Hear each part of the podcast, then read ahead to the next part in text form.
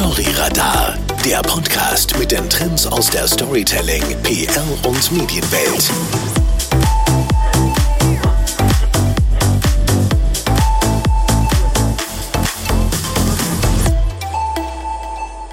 Endlich! In der heutigen Folge von Storyradar sprechen wir über das zentrale Element der modernen Kommunikation, Storytelling.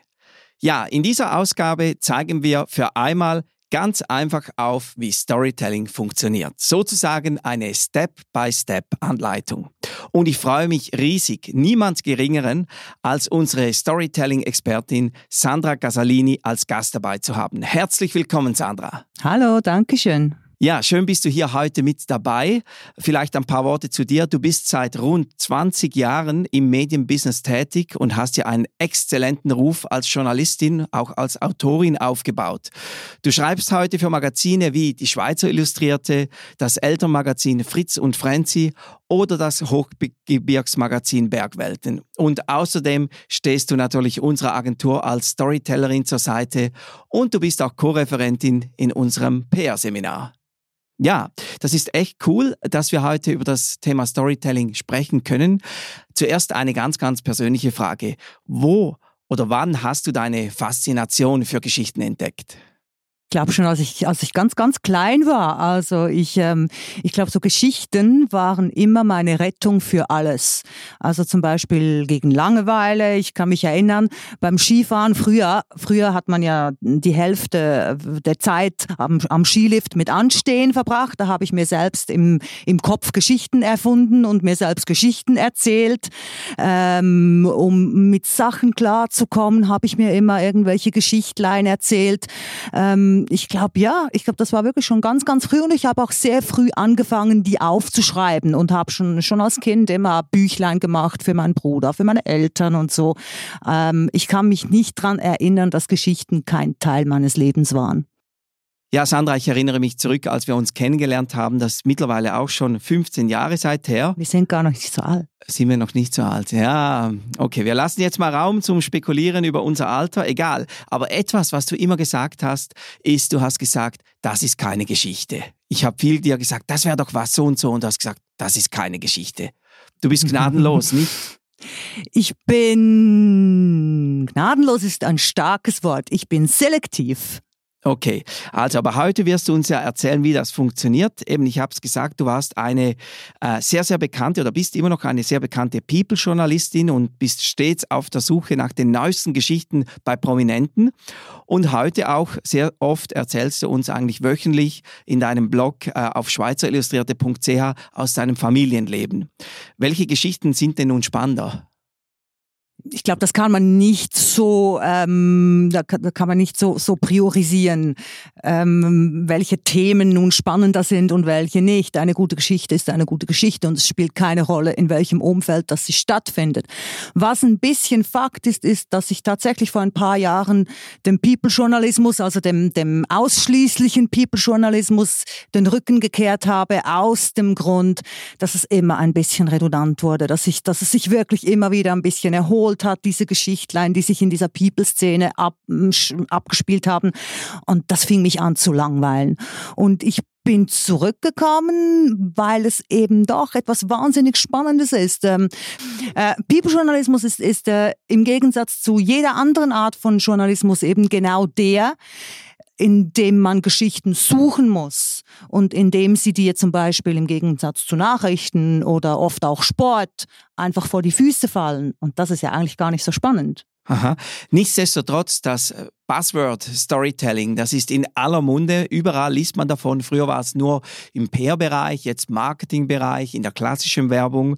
Äh, alle sprechen von Storytelling. Ja, und auch wir hier bei Story Radar, wir sprechen ja auch über die neuesten Trends aus der Storytelling-Welt.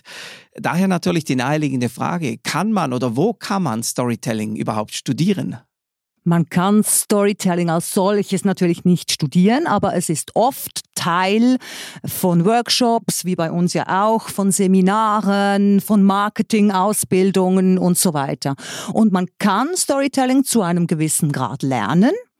Es ist aber ein bisschen etwas an Talent da, das man mitbringen müsste? Ich meine, die kürzesten Geschichten sind ja Witze, oder? Und es gibt einfach Leute, die können keine Witze erzählen. Das ist einfach so. Und denen fehlt halt einfach ein bisschen das Talent. Die können das trotzdem bis zu einem gewissen Grad lernen. Und das andere, was Storytelling ausmacht, glaube ich, ist sehr, sehr, sehr viel Erfahrung.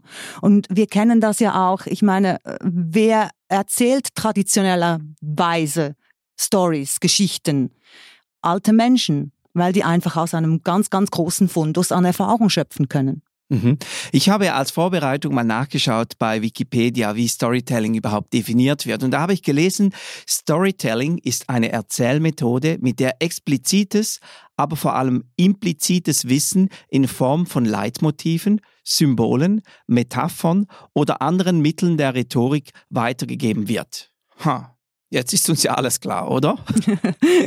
ja, genau. Oder hilf mir, was, was, ist Storytelling? Ja, also das ist ja das, was mich im Moment oder auch jetzt ein, ein bisschen stört an dieser Storytelling-Sache. Ähm, Jedes Marketinginstitut, jeder, der irgendwie äh, irgendjemandem, irgendeiner Firma Storytelling verkaufen will, hat das Gefühl, er müsste das genau so machen und er müsse mit Wörtern um sich schmeißen wie implizites, explizites Wissen und Metaphern und Symbole und wir machen bla bla bla und dann sitzt da irgendein CEO dir gegenüber und der ist unglaublich beeindruckt, was für Wörter das du kennst und denkt, ja, ja, das brauchen wir.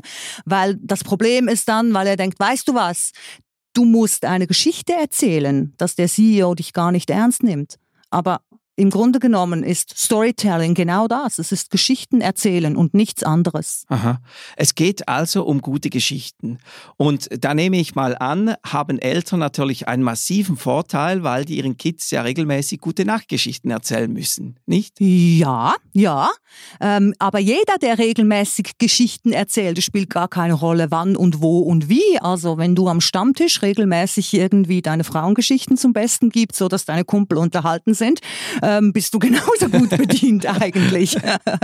Aber ich als Storytellerin komme von meiner Person her, von meinem Alltag und das ist schon mal der erste, das erste Ding, ähm, dass sich viele schon mal nicht trauen. Die denken schon mal, ich kann ja nicht einfach nur von mir ausgehen, aber ich kann und ich muss, weil ich habe gar keine andere Chance, weil ich einfach ich bin. Ähm, und ich gehe tatsächlich ähm, in meinen Storylines oft von mir als Mutter aus und ähm, ich habe dementsprechend auch mein Publikum vor Augen und der ist eigentlich ein Kind.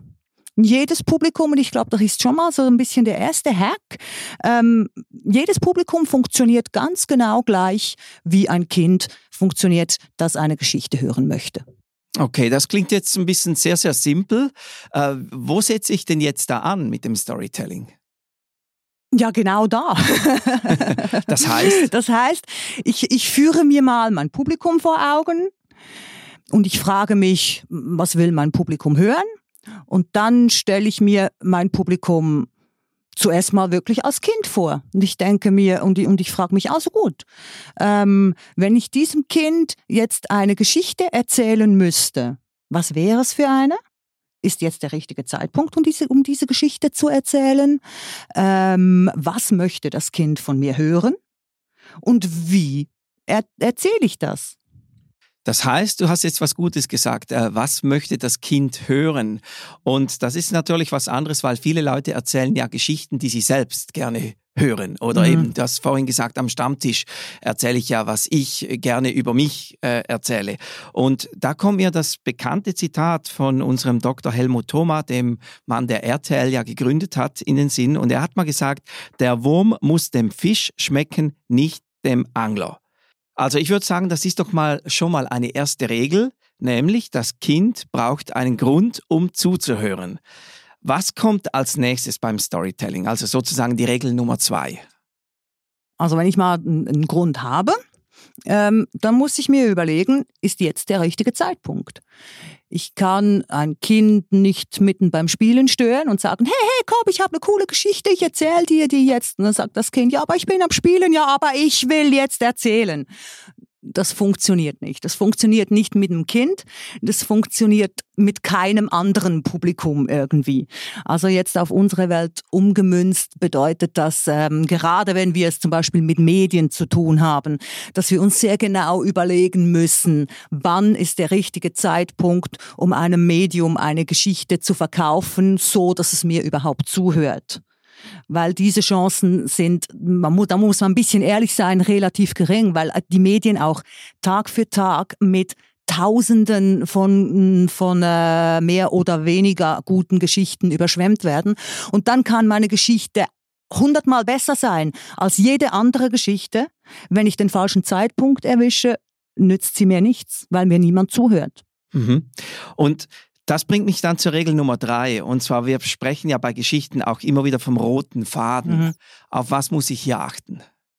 Ähm, der rote Faden ist etwas, das, das allgemein, glaube ich, unglaublich wichtig ist. Bei jeder Konversation, bei jeder Geschichte, bei, bei jedem Gespräch. Ähm, man kann und man muss auch nie alles erzählen.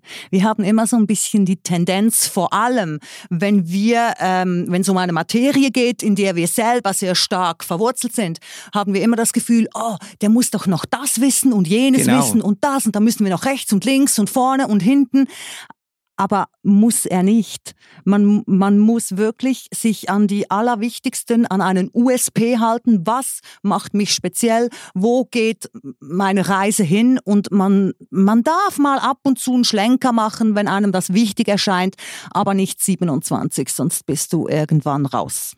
Weil das ist eigentlich dann fast schon reduced to the max, also alles es ist die Kunst des Weglassens und die ist sehr, sehr wichtig. Ähm, Mark Twain hat mal gesagt, ähm, ihm hat mal jemand, jemand ges ähm, gesagt, ähm, es ist einfach unglaublich schwierig zu schreiben, Geschichten zu schreiben. Und Mark Twain hat gesagt, nee, nee, das ist nicht so schwierig, man muss nur die richtigen Dinge weglassen. Das ist etwas, was wir uns sicherlich merken sollten, weil ich denke, das ist ein großes Problem. Das sehe ich auch bei unseren Kunden immer wieder. Die wollen alles erzählen und alles auf einmal. Und das gibt dann so seitenlange Medienmitteilungen, die effektiv dann niemand interessiert am Schluss. Ja, nicht nur nicht interessiert, ähm, man kommt auch einfach nicht mehr draus. Mhm. Wenn man sich nicht in dieser Materie drin befindet. Mhm. Kommen wir zur Regel Nummer vier. Und zwar, jede Geschichte braucht einen Helden. Ähm, was ist damit gemeint? Held ist natürlich ein sehr großes Märchenwort. Es braucht einen Protagonisten. Es braucht irgend etwas, was einen durch diese Geschichte hindurch führt. Das muss nicht zwingend eine Person sein, aber es muss ein Fokus sein. Und dieser Fokus liegt idealerweise irgendwo ähm, oder auf irgendwem, mit dem sich mein Publikum identifizieren kann. Also wenn wir zurück zu dem Bild mit dem Kind kommen, ähm, ein kleines Mädchen, das gerade ähm, gerne Ritter spielt, um ein bisschen äh, irgendwelchen Gender, Genderfragen vorzubeugen, wird sich nicht interessieren für irgendwelche ähm, Nachhaltigkeitsgeschichten, auch wenn ich die jetzt gerade erzählen möchte, weil ich meinem Kind das beibringen will und finde, das ist wichtig, aber es interessiert sich jetzt im Moment nicht dafür. Und deshalb muss ich irgendwo den Fokus dort legen, wo das Kind sich mit seinem Interessen identifizieren kann. Mhm. Jetzt gibt es auch immer wieder viele Firmen, die einen Helden in Form eines Promis für viel Geld engagieren und dann aber plötzlich scheitern, weil irgendwie interessiert sich kein Medium dafür oder die Geschichte geht in eine andere Richtung als geplant und dann sagen sie, ja gut, der Promi hat halt nicht funktioniert. Was ist hier meistens der Fehler? Ja, das ist ein bisschen unfair dem Promi gegenüber, weil meistens hat einfach die Storyline nicht funktioniert und ähm, das ist etwas, was viele, viele Leute äh, wirklich so nicht im Kopf haben, dass ein Gesicht ist nicht eine Geschichte und ein Name ist auch nicht eine Geschichte und ein Gesicht Gesicht ohne Geschichte funktioniert nie. Ähm, und deshalb hat dann das wahrscheinlich alles einfach nicht zusammengepasst. Es ist nicht per se falsch, eine, einen prominenten Namen zu organisieren. Meistens macht es auch Sinn. Gerade wenn man es mit People-Medien zu tun hat, läuft es oft halt nur darüber. Aber ähm, das ist, es ist wie, also stell dir eine Werbung vor, in der einfach irgendein prominentes Gesicht irgendein Produkt in die Kamera hält und sagt, hallo, trink das. Das funktioniert nicht. Da fehlt natürlich Ja. noch die ganze Geschichte dran. Genau. Ja, unglaublich spannend, Sandra. Ich würde sagen, wir sprechen in der nächsten Folge von Storyradar weiter über das Thema Storytelling, wirklich äh, das Fundament. Und äh, ja, auch an dieser Stelle zu erwähnen, du hast äh, für unseren Blog eine Serie zu diesem Thema geschrieben, Storytelling leicht gemacht. Und die findet man auf ferrisbühler.com. Da gibt es diese Serie, das sind vier Teile, wo nochmals alles zusammengefasst wird. Ich danke dir für deine Zeit und wir hören und sehen uns in der nächsten Folge. Bis bald. Danke auch.